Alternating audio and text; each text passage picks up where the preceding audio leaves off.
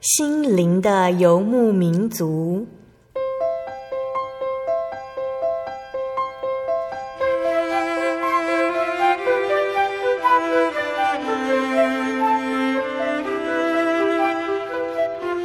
在这个谁都不管谁的后现代社会里，每个人的心灵都是游牧民族。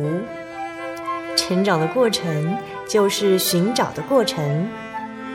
每一颗漂泊的心灵，其实都在寻找生命的绿洲。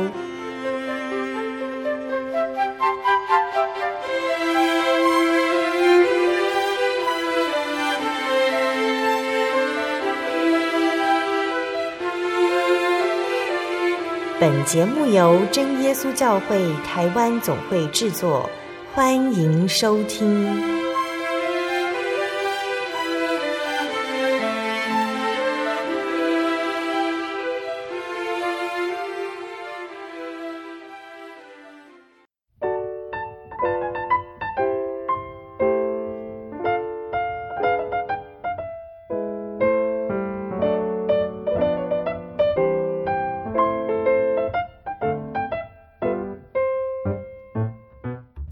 Hello，所有在空中的听众朋友们，大家平安！欢迎大家收听今天的心灵的游牧民族节目，我是贝贝。大家这个星期过得开心吗？贝贝哦，今天在读圣经的时候读到了一段经节，想要跟听众朋友一起分享哦。那这段经节是记载在圣经的诗篇一百三十一篇二节：“我的心平静安稳，好像断过奶的孩子，在他母亲的怀中。”我的心在我里面，真像断过奶的孩子。我们大家哦，在七八月的时候度过了一段开开心心的暑假假期哦。但是我们也很难忘记，在这短短的两个月里面发生的所有伤心的事情。不论是澎湖的飞机失事，或者是高雄的气爆事件哦，每一件事情发生在台湾这座小小的岛屿上，悲伤和无助就好像被放大了一样。那事情呢，虽然发生在别的地方哦，但就好像发生在身边一样，让人都难以承受跟痛苦。那愿神呢，纪念这两个月中受苦受害的朋友们。圣经的希伯来书第十三章三节说：“你们要纪念被捆绑的人，好像与他们同受捆绑；也要纪念遭受苦害的人，想到自己也在肉身之内。”那当贝贝尔在看着这些金姐的时候，真的会自己开始胡思乱想哦，想着接下来啊，在什么地方、什么时候又会再发生什么样的灾害了。那想着这样的事情呢，心情就真的很难平静下来哦。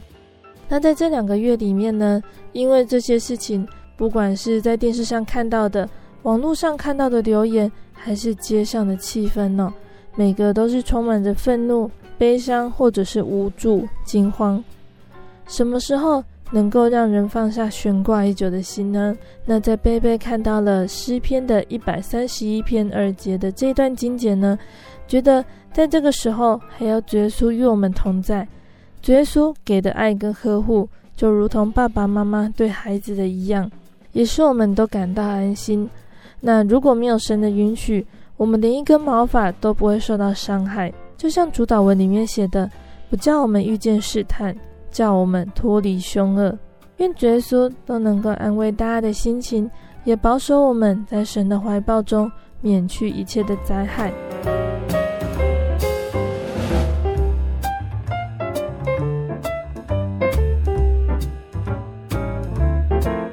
今天播出的节目是第九百三十集《生活咖啡馆》绘本分享《地下花园》。那在九月份的第一个星期呢，我们要来进行生活咖啡馆这个单元哦，要来跟听众朋友们分享一本绘本。今天要分享的绘本叫做《地下花园》，这本绘本是由韩国的赵善景先生创作的。那听众朋友们在刚听到这本书名的时候，我会不会觉得这本绘本好像很特别哦？因为植物在生长的时候都需要很重要的三元素，也就是阳光、空气还有水。怎么会有花园是生长在地底下一个阳光照不到的地方呢？等贝贝跟大家分享这本绘本的时候，我听众朋友们就会知道是什么样的内容喽。那在开始要分享这本绘本之前呢，贝贝一样要先来问问听众朋友们一个问题哦。那当听众朋友们你心情不好的时候，当你觉得心里堆满了很多很多烦心又忧郁的事情呢，你会怎么办呢？我们都知道哦，当一个地方如果堆满了垃圾，都没有人去清理，日子久了，这个地方就会变得又脏又臭的。那么，要是我们的心里面也堆着又脏又臭的垃圾，该怎么办呢？心里的垃圾应该要怎么清理呢？那在听完这本绘本故事的内容哦，也许听众朋友们也会有一个属于你的答案。贝贝呢会再来分享贝贝的答案哦。今天要跟听众朋友们分享的这本《地下花园》呢，它的故事大纲是这样子说的：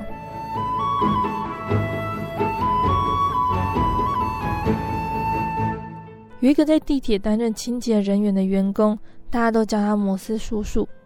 有一天，摩斯叔叔他在打扫地铁的时候，他听见有乘客说车站里面有怪味道。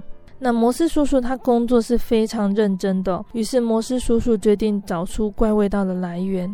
也因此，摩斯叔叔他在地铁隧道内呢，意外发现了一个通风口，他就在那边种了一棵树。当日子一天一天过去了，那棵树在摩斯叔叔的细心照顾下，枝叶慢慢伸出了通风口。这棵树会带给这个地铁站，甚至是那座城市，有什么样的影响和变化呢？我们现在听一首好听的诗歌，诗歌过后，贝贝再来念故事给听众朋友们听哦。我在耶稣身边快乐的快乐，我和他一同走心灵的之路。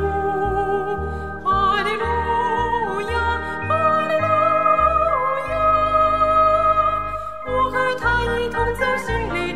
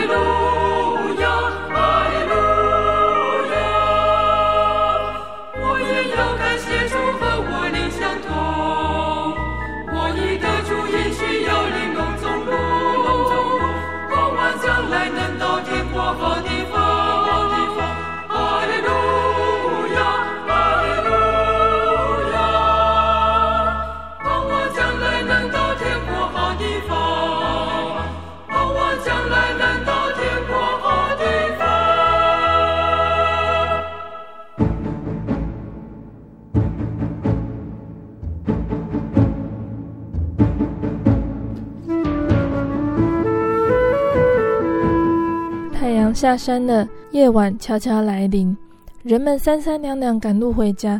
但是摩斯叔叔正准备去工作。摩斯叔叔把放在屋外晒太阳的那一棵植物搬进来，关上窗户。那是摩斯叔叔在垃圾堆里面发现的一棵小树。他把树种在狭窄的花盆里。摩斯叔叔他打量的这棵小树越长越大了。他想要把小树。移植到更宽敞的地方去，但是他还是先把小树的视线放着。摩斯叔叔穿好靴子，准备去工作了。他穿过住家附近的巷子，走到十字路口，那里的地铁站是他工作的地方。摩斯叔叔是地铁站的清洁人员。地铁在人们开始涌入这座城市的时候就已经建造完成了。螺旋状的阶梯曾经是这里最有名的地方。来自各地的人们骄傲又高兴地在楼梯上上下下来来去去。可是现在，它只是座油漆剥落的老旧楼梯。摩斯叔叔拿起水桶里的抹布，拧干，用心擦拭每个阶梯。当摩斯叔叔全部擦完时，老旧的阶梯好像又恢复了往日的光彩。擦完的楼梯，摩斯叔叔再来很细心地打扫月台，月台上的各个角落都扫得很干净。摩斯叔叔总是往月台侧扫地，避免垃圾掉在轨道上。有一天，当摩斯叔叔清扫月台的时候，听见有些正在等待最后一班列车的人的谈话。其中一个人他拿着公事包，他说：“你们有没有闻到奇怪的味道啊？”另一个人他在旁边划着手机，他说：“有啊，列车来的时候味道就特别重。”诶，几个人在旁边附和着。那当他们的谈话说到这边，最后一班列车已经轰隆隆的抵达月台了。忙碌的人群随着最后一班列车开走，月台上到站的人群也渐渐散去。现在月台上空无一人，但是刚刚那些乘客说的话仍然在摩斯叔叔的脑中回荡着。摩斯叔叔静静地看着列车开远了，然后他慢慢地走进隧道。黑暗中真的传来了一股难闻的怪味道。摩斯叔叔看着空荡漆黑的隧道，觉得有点沮丧。全身无力，他不知道该怎么去除掉这个难闻的味道。今天就像往常一样，摩斯叔叔他在清晨第一班列车抵达之前呢，完成了工作，回到家。当摩斯叔叔回到家之后，他躺在床上，因为他是在晚上工作的，他必须在白天睡觉。可是那一天他怎么也睡不着。摩斯叔叔一想到从隧道里传来的怪味道，眼睛就睁得好大好大。第二天晚上，没有睡好的摩斯叔叔提早去工作，他比平常更努力打扫，忙完该做的事。摩斯叔叔又走进了隧道里，这一次他有备而来哦。摩斯叔叔擦干了地上肮脏的积水，刷洗墙上的污垢和霉菌，再用肥皂水清洗一次。那在那些黑黑的泡沫下，摩斯叔叔看见墙壁原本美丽的蓝色表面。从这一天开始哦，摩斯叔叔每天都会提早一点时间去工作，再多花一点时间，一点一点的清扫，一点一点的清洁黑黑的隧道。摩斯叔叔就这样打扫着。有一天哦，摩斯叔叔在隧道里发现了一个可以直通地面的通风口，但是那个通风口旁边都堆满了垃圾。摩斯叔叔二话不说，马上清除所有的杂物和垃圾。他感受到清凉月光穿透通风口照了进来，就连地面上随凉风传来的车声听起来都不一样了。摩斯叔叔的脑袋突然有个愉快的想法兴起。摩斯叔叔想到了一个很特别的点子哦，他在那个可以看见天空的通风口上面铺上泥巴。把家中那一棵种在花盆里的小树带过来，移植到那边。摩斯叔叔又怕小树太孤单，还在旁边种了一些爬藤植物。摩斯叔叔在地底下一个又冷又暗的隧道里，为自己开辟了一个温馨的小花园呢。他每天持续清洁隧道，回家前一定不忘到隧道里的小花园为小树浇水，也没忘记翻土和施肥。让树的根长得更强壮，再也没有乘客说隧道里有怪味道了。有乘客还说，现在地铁里的微风会带来绿叶清新的香气呢。摩斯叔叔看见乘客的脸上充满笑容，他也很开心呢。小树住在这个通风口里，阳光可以穿透通风口，雨水也会滴进来滋润小树。小树努力向下扎根，随着通风口。小树的枝叶也不断向上伸展，日子一天一天过去了。在一个春天的早晨哦，小树害羞地将枝叶伸出地面，伸出人行道。有一个男孩兴奋地叫嚷着：“这里从地底下长出了一棵树。”可是其他人都不在意。树每天不断长大，不知道什么时候。人们开始注意到这一棵树了，好奇来观看的人也越来越多。大家都在说，地下铁的通风口竟然长出了一棵树。经过口耳相传呢，这个消息传遍了整个城市。有一天，来了一位报社的摄影记者，为树拍了张照片。又有一天，来了一组电视新闻记者，他们采访了地铁的工作人员。问了和树几个相关的各种问题哦，因此人们成群结队的涌来人行道上看看这一棵树。地铁站每天也都是人山人海的。但是人群没有持续很久啊，来看树的人就越来越少了。随着季节变换，这里又变得很安静，好像什么事也没有发生过。摩斯叔叔还是在工作之后去照顾他的地下花园，照顾他种下的植物。小树的枝叶也没有因为人潮的变化而有所改变哦，仍然一直努力地向宽阔的天空伸展。在摩斯叔叔种下小树过后的隔年呢，另一个春天的早晨，有人挖掉小树冒出来的通风口，四周围坚硬的人行道地砖，种下别的树。微风呢，也带来了草的种子到这个地方。植物们在小树身边发芽长大，花朵也成长开花了。一年又一年过去了，同样的事情不断的发生。人行道上的树长得很高大，在夏天的时候，人行道上的树提供绿荫，让人乘凉。秋天的时候，红红的落叶为城市染上美丽的色彩。于是，城市的中央出现了一座小公园，成为人们忙碌生活中可以暂时休息的地方。小公园的下方依然存在着那个充满青草香气的花园。今天呢、摩斯叔叔又完成了他的工作，他还是像往常一样，当他要离开地铁回家以前，又去看了一看他的地下花园。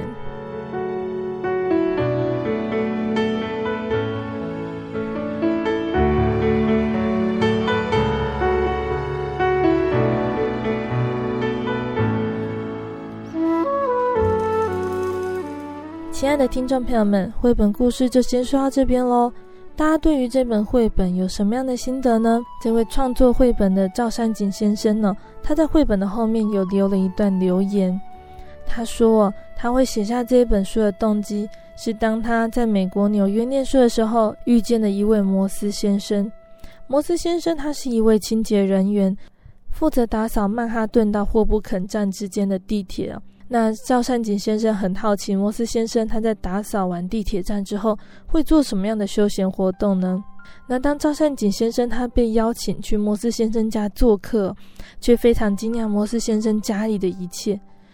摩斯先生家呢，书架上有各种主题的书。那摩斯叔叔虽然从来没有接受过艺术方面的正式训练，但是在客厅的旧沙发旁边放了八百幅画作。摩斯叔叔他在空闲的时间还会弹钢琴来编曲，在夜晚他静静地从事清洁的工作，但是自始至终，摩斯叔叔都在为自己创造一个迥然不同的世界。那一天的拜访呢，让赵善景先生留下了很深刻的印象。而这本绘本里的故事虽然是赵善景先生杜撰出来的，但是赵先生肯定了，如果摩斯先生他在工作的时候，真的发现一个月光可以直接穿透照映下来的通风口，他就会在那边种树。而不管是绘本里的摩斯叔叔啊，还是生活中的摩斯叔叔，都像那一棵地下花园里的树，虽然接受的阳光有限，生长的空间也不宽阔，却还是能够突破狭隘的原有，不断地向上生长。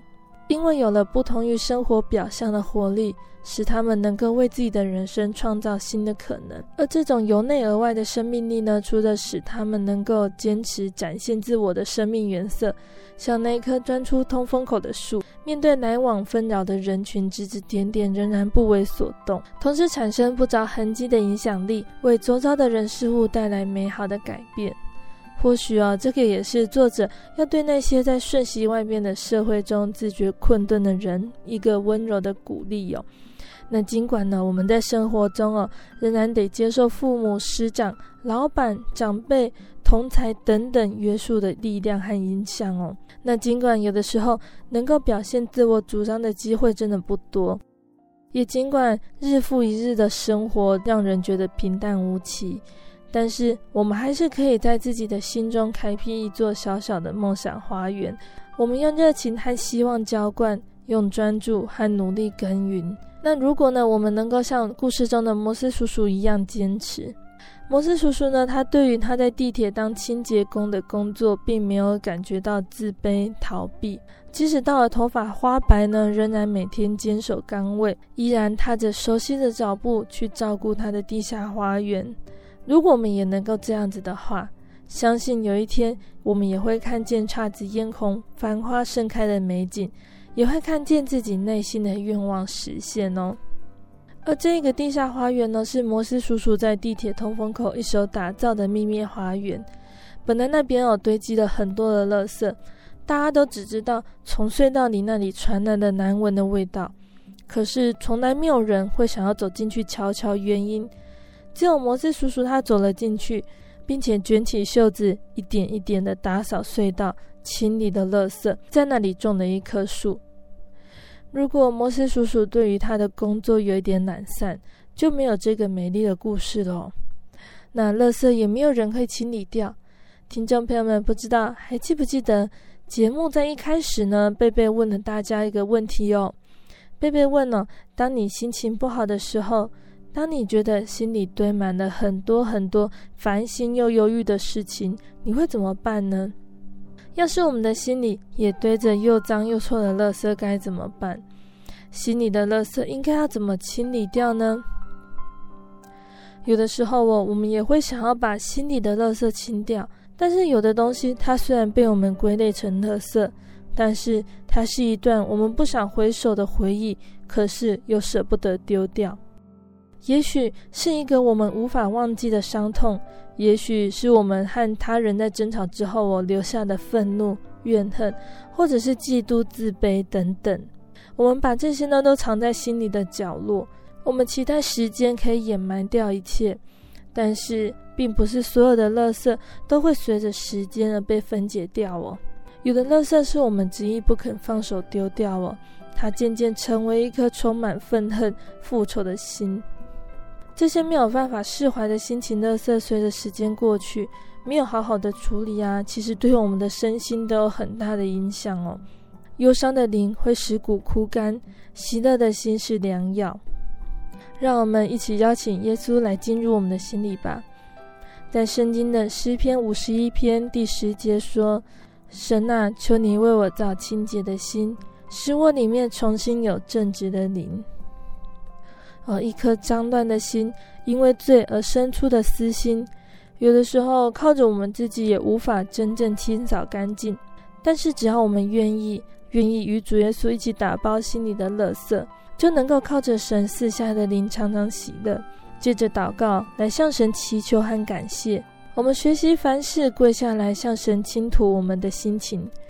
只要我们能够将心里的重担提到神面前。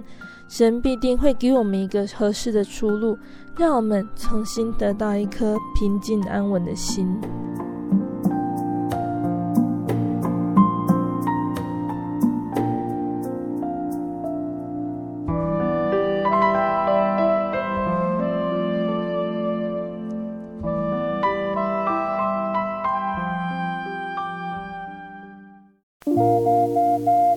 您在街上曾经看过这样的招牌“真耶稣教会”吗？也许您很想，但是却不好意思进来看看。其实我们真的非常欢迎您。下次当您再路过真耶稣教会时，欢迎您进来与我们同享神的恩典。真耶稣教会，台中邮政六十六至二十一信箱，欢迎来信，愿您平安。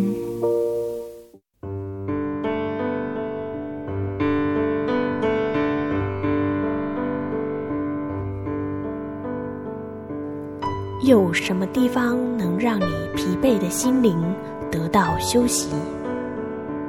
有什么声音能抚慰你面对生活的不安与焦虑？谁能紧牵你的手，一生永不离开？谁能为你擦去眼泪？谁能为你舍弃一切？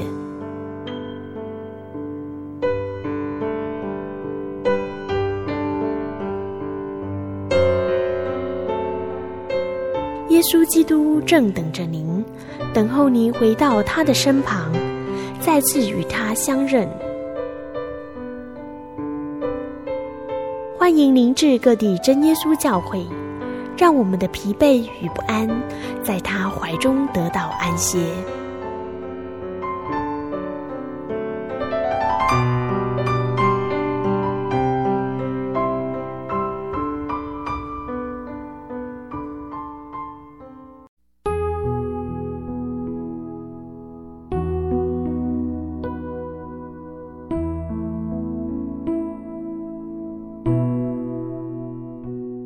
亲爱的听众朋友们，欢迎回到我们的心灵的游牧民族，我是贝贝。今天播出的节目是第九百三十集《生活咖啡馆》。这一集哦，《生活咖啡馆》的单元进入了下半段，贝贝接下来一样要来分享一个圣经故事哦。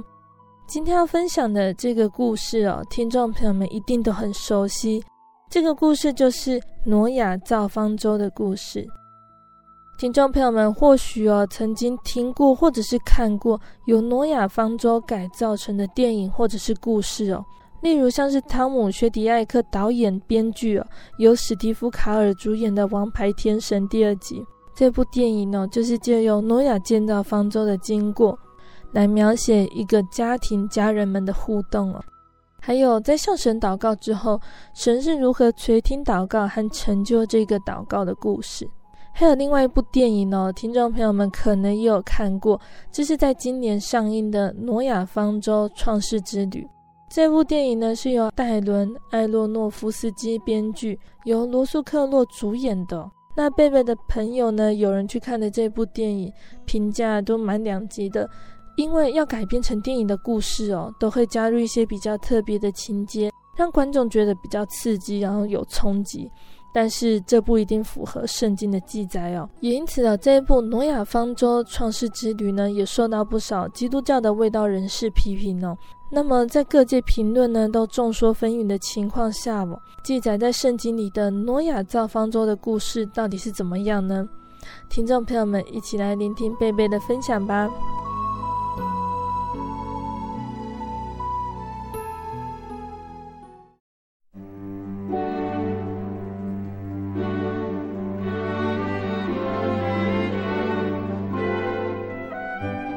在上个月哦，贝贝跟听众朋友们分享到了神创造的亚当夏娃生的两个儿子该隐和亚伯，但是该隐呢，他却因为他的献祭不蒙神悦纳，愤而谋杀了亲弟亚伯。这个是世界上第一件杀人事件哦。在亚伯被杀之后呢，神又让亚当夏娃再生了一个儿子，叫做赛特。从赛特这边的子孙呢，每个都学习要敬畏神。但是到了挪亚的时代，神的儿子，也就是赛特的子孙呢，已经跟该隐的子孙一样堕落。他们离弃真神，任意妄为。赛特跟该隐的子孙呢，在世界上都越来越多了。那虽然呢，人们在这个世界上开始发明各种有用和可爱的东西，但是他们彼此互相伤害，他们的罪恶呢，连神都不能容忍哦。世界上的人民，他们甚至不会听从神的话，所以神呢，他决定要将每一样腐败朽坏的东西都去除掉，一切必须要重新开始。然而神呢，他却知道有一个爱神并且服从神命令的人，这个人他行事正直，是一个完全人，他的名字就叫做挪亚。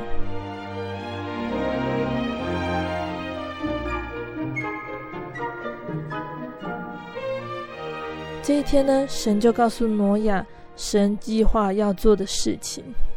神说：“我定义要除灭一切邪恶，人所做一切坏事和凶残的事，已经破坏了我所创造的这个世界。我将要降下洪水，把世界所有的一切都消灭。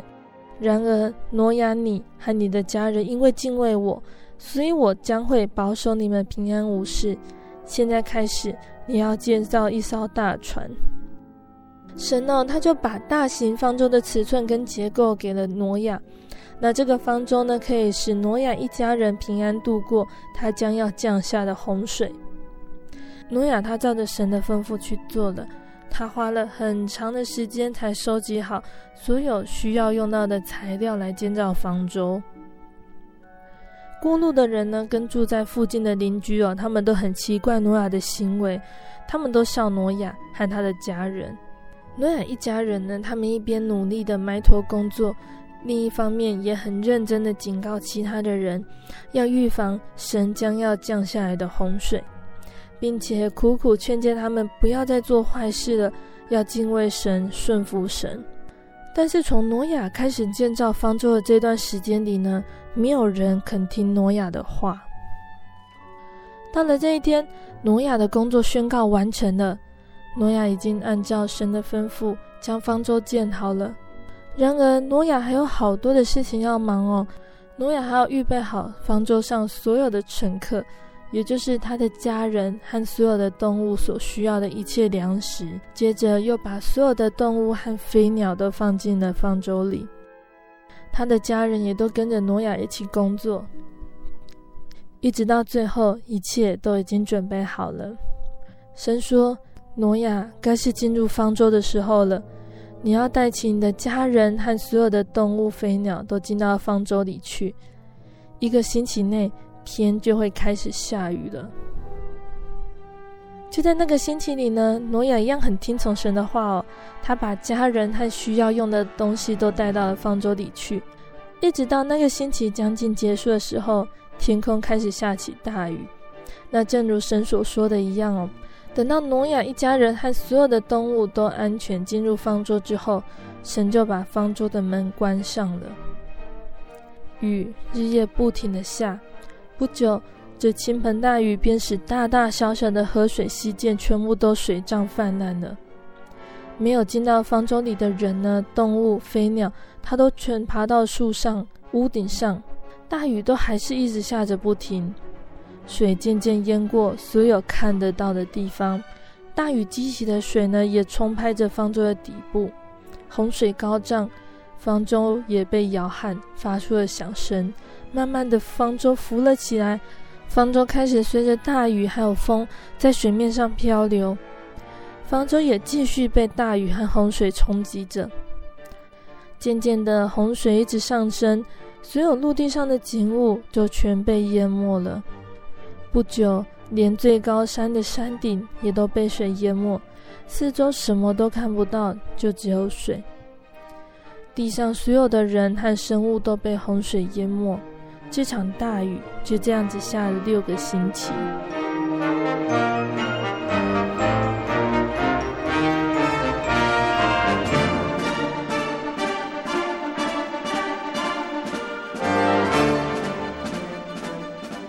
雨带来的洪水呢，就像神所计划的一样，除去了一切在地上的罪恶。但是神并没有忘记挪亚和他的家人，他们还在方舟上随波逐流。最后，正如神所应许的，雨停了。挪亚听到方舟的外边刮着强风哦，他很高兴，听着风在方舟四围吹过，因为挪亚知道这样子，风很快就会把陆地吹干了。水逐渐的下退，那多日来不断漂浮摇荡的方舟呢，就停在亚拉拉山上了。大家都觉得能够再次站稳在陆地上的感觉是多么的好啊！但是挪亚一家人和所有的动物、飞鸟仍然不能够踏出他们躲避洪水的方舟。挪亚又在耐心的等候六个星期这个悠长的日子。接着，挪亚他放出了一只乌鸦，要看看地上的水干了没有。乌鸦它再次能够自由的飞翔哦，非常的自在。它便四处徘徊，不停的飞着，等候树木再次出现，乌鸦好有落脚的地方。挪亚呢，他再放出了一只鸽子，但是到了傍晚哦，这只鸽子便飞回它主人那只熟悉的方舟去。挪亚轻轻的把鸽子带回方舟，再多等了一个星期，挪亚第二次把那只鸽子放出去。这次鸽子一样到处飞，等到鸽子飞回来的时候，我它的嘴巴里衔着一片橄榄叶子。当每个人都再次见到一些嫩绿的植物开始生长的时候，挪亚一家人是多么的兴奋呐、啊！挪亚又耐心的等候了一个星期，然后又第三次的把鸽子放了出去。这次鸽子呢，它东飞飞，西飞飞，没有再飞回方舟了。这个时候，挪亚清楚知道洪水已经完全退去了，他们可以离开方舟，返回到干地上去。接着，神再次对挪亚说话了。神说：“离开方舟，所有的人和动物都可以离开方舟了。洪水已经完全退去了。”挪亚全家人呢，走出了方舟，再次接触到了清新的空气。这个时候，他们多开心呐、那些动物玩耍嬉戏，跑来跑去；飞鸟呢，则在蔚蓝的天空中飞翔歌唱。出了方舟之后，挪亚和他的家人第一件事就是向神感谢，因为神保守挪亚他们一家人度过了可怕的洪水。挪亚和家人呢，把石头叠起来筑成了一个祭坛，马上就在上面献祭给神，感谢神保守他们平安，让他们能够在一个新的世界里，一切从头开始。接着，神呢，他悦纳挪亚的献祭，也赐福挪亚和他的儿子闪。含雅弗，神对挪亚一家人这样子说：“你们要生养很多的儿女，分散充满全地，管理这个世界和其中所有的生物。我要应许你们，我再也不会降下洪水，把地上一切生物灭绝。这世界存在的一天呢，我都会赐给你们白昼和黑夜，炎热和寒冷，夏天和冬天。”我会赐给你们撒种的季节，也是你们收割的季节。我还要给你们一个记号，常常提醒你们我的承诺。不管什么时候，你们向天仰望，看到一条彩虹，就会想起我对你们所做的承诺，也当知道我必遵守我的诺言。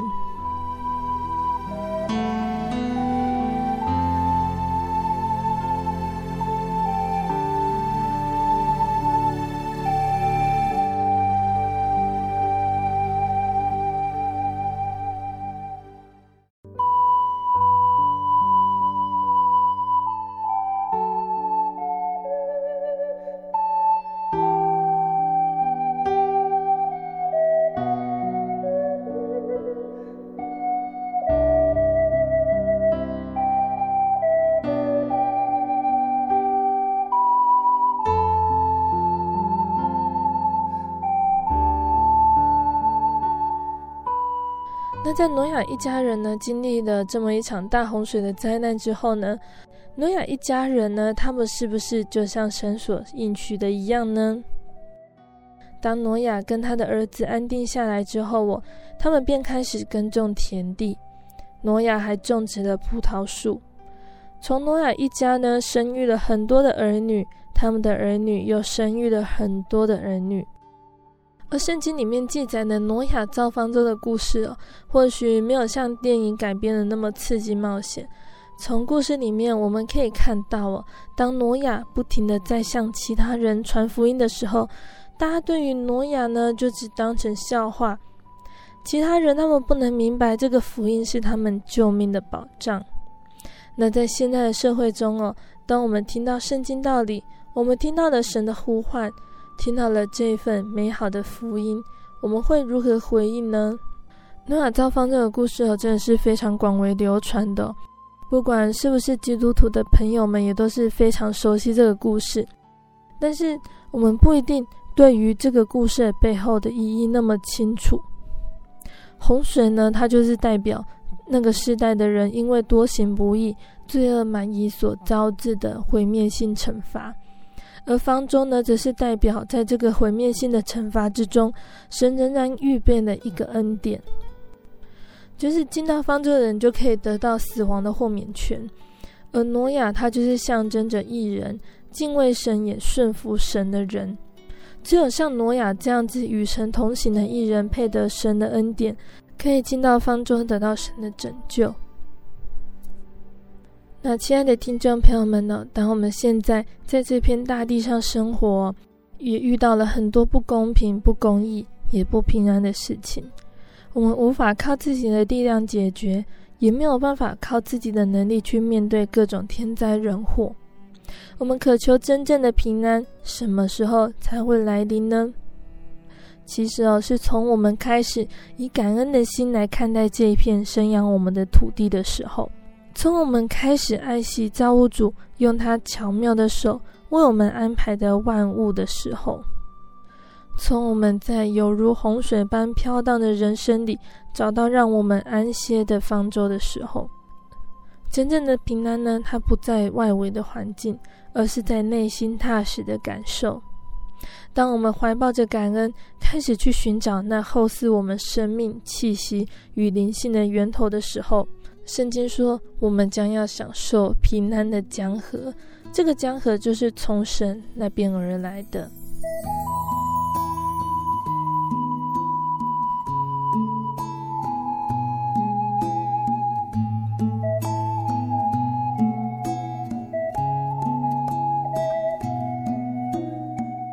那在挪亚辛苦建造方舟的时候，我挪亚呢，他也苦劝当时世界上的人。但是当挪亚传福音传了很久，天空一直没有下雨，随着日子一天一天过去了，随着众人的嘲笑声和汗水流下，神对挪亚说的话哦，好像越来越远了。神的话真的会应验吗？真的会有大洪水吗？现在建造方舟真的是有用的吗？还是我只是个做白工的傻瓜呢？如果我们是挪亚的话，哦我们的心里面会不会也有这样子的疑问呢？那不管是对人呢，或者是对神，摧毁我们信心的原因之一呢，就是等待。当我们遇到困惑、失败而无所适从的时候，当我们面临艰难、被痛苦折磨的时候，当我们祈求祷告，没有立即从神得到回应，甚至等了很久却没有下文的时候，这便足以让一个没有忍耐力的人呢，放弃求靠神，而另寻其他的出路。那用洪水毁灭这个事件呢，是一件空前绝后的大事哦。真神呢，他从来没有让挪亚看过，但是挪亚他却马上就相信了。挪亚他忠心耿耿的去做神托付给他的使命，马上就去建造方舟了。那虽然挪亚的动作很快哦，他马上就听从神的吩咐，但是神跟挪亚说的洪水灭世的启示，不是马上就应验了。贝贝尔在故事里面没有跟大家说，挪亚呢，他从建造方舟呢，直到完成哦，经过了一百二十年的时间。在这漫长的一百二十年的岁月中，哦，神呢没有再给挪亚任何的特殊的预兆，神没有用神迹来增强挪亚的信心。挪亚呢，他仍然坚忍不拔地完成这一项艰巨的工程。那当方舟建好后，哦，挪亚按照神的指示，和各种不同的飞禽走兽一起进入方舟避难。那在洪水泛滥的时候呢，挪亚关在方舟里过了一百五十天。当洪水消退之后，挪亚又在方舟里待了七个多月。挪亚和他的家人都默默的等待，全心信靠今后神的命令。挪亚和他的家人都全心依靠神的安排。那在漫长的等待之后呢？挪亚得到了什么呢？挪亚哦，他一出方舟就成为了新世界的主人。挪亚他对神这么有信心，我们能够像挪亚一样吗？其实哦，以我们有限的智慧，我们同样无法了解神对我们的作为。就像挪亚其实也不是很明白洪水灭世是什么样子，但是只要心存敬虔，把我们自己完全托付给神，只有以信心为基础，才能接受神对我们的爱。才能够接受神在圣经里面对我们所做的应许，我们就能够体会到哦，虽然神的应许好像迟延了，渐渐与现实脱节，但是真神预备的时候，仍然是最美好的。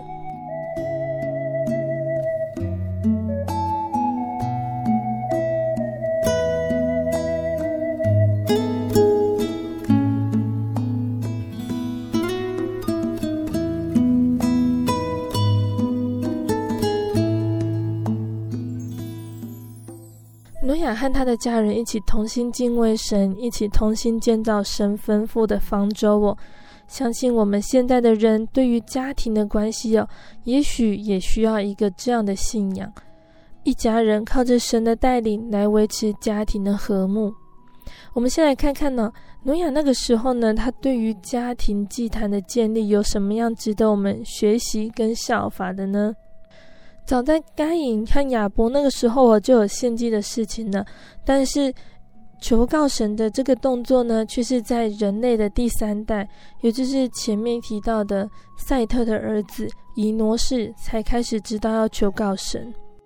而与神同行呢，真的开始专一去了解顺服神的时候，已经是人类的第七代以诺了。那至于到我们刚刚说的建立家庭祭坛呢，则是人类第十代的挪亚开始。而挪亚他在相信神、顺服神以及与神同工的这几项事情上哦，也都值得我们去效法。在上古时代哦，真神来看见人在地上的罪恶都很大，终日所思想的尽都是恶。耶和华他真神心中忧伤，只有挪亚在神眼前蒙恩。所以当神准备毁灭当时所有人类的时候，神还记得要保留一个家庭的人作为洪水灭世之后人类的新始祖，这是神的恩典呢，使挪亚和挪亚全家得以保留，不至于灭亡。挪亚身为一家之主，当然对于挪亚自己在宗教信仰上的要求哦，以及对于儿子们的宗教教育，都值得我们学习。第一点呢，就是相信神。要是挪亚的儿子哦，他们对于神预言要将洪水灭世的说法有一点怀疑的话，他们就会觉得造方舟是一件苦差事，也许造方舟这件事情就会半途而废了。那幸好呢，挪亚的宗教教育很成功哦，儿子们都很相信这是神的计划，也都很相信神的应许。洪水灭世哦，刚刚我们有说到，这是前所未有的大事哦。挪亚一家人呢，他们必须凭着信心去相信。同样的，神也应许未来，他要赐给所有相信真神的人，可以到天堂。那这个新天新地的应许哦，是前所未有的。我们必须也要有挪亚一家人的信心，去相信神的应许。再来第二点呢，它值得我们去学习的呢，就是顺服神。神吩咐挪亚要建造方舟的时候，哦，没有人肯帮忙，只有挪亚一家人担负重任。那如果挪亚对于儿子们没有良好的宗教教育栽培，挪亚的儿子可能就会跟那些罪人还有恶人一起同流合污了。他们不想相信神的话，也不想一起进方舟。由此可见呢，我们就可以知道挪亚他教子有方，他教导子女能够明白顺服神的旨意。一家人同心同工，也彼此相爱。再来第三点呢，就是与神同工哦。神呢，他当然可以自己创造一艘船出来哦，保守挪亚一家人还有各种生物的生命。但是神要人与他同工，让人有机会参与神的神圣任务，这是一个荣耀哦。我们也当为我们本身所拥有的恩赐才能来感谢神哦。如果不是神的赏赐，我们什么也不会，也什么都不能做。其实呢，人在神的面前是何等卑微的。在圣经的以赛亚书四十章十七节这里说：“万民在神面前好像虚无，被他看为不及虚无，乃为虚空。”人的权利哦，都是神所赐的。如果不是神在我们背后替我们撑腰，我们做的也都没有什么功效哦。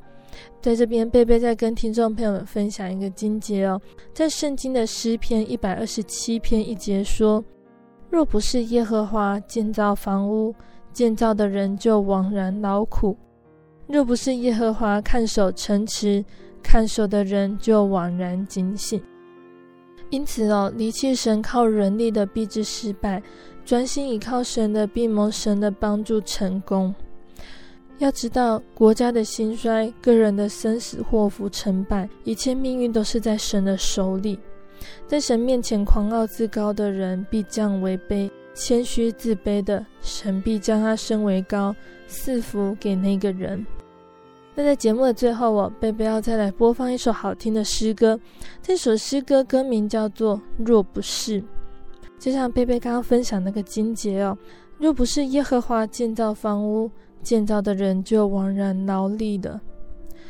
若不是神他这样子爱我们，他将恩典救恩赐下，我们在世界上的生活、努力的一切，在人生的尽头终将归于无有。唯有专心信靠、仰赖神，我们才有对未来永生的盼望。也才能够在那个新天新地里跟主耶稣相聚，找到一个属于自己的位置。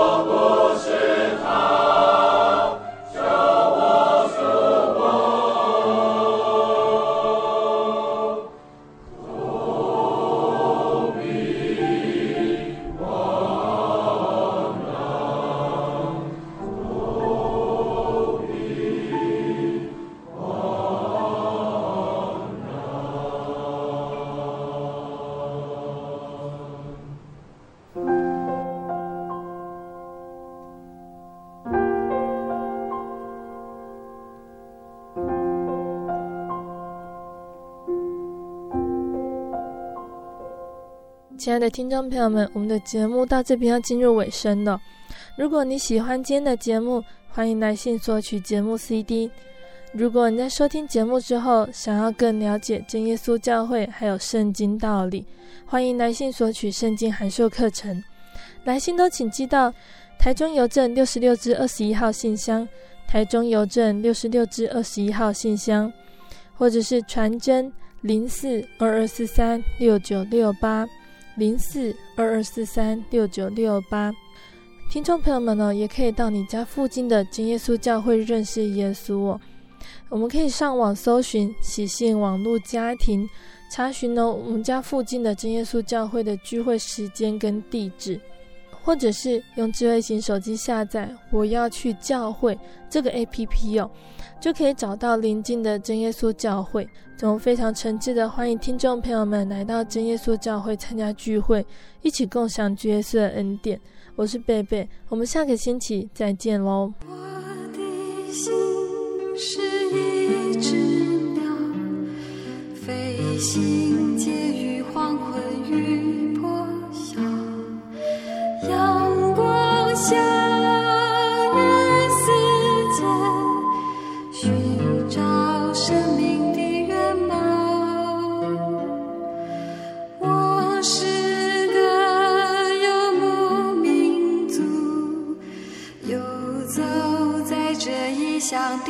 笑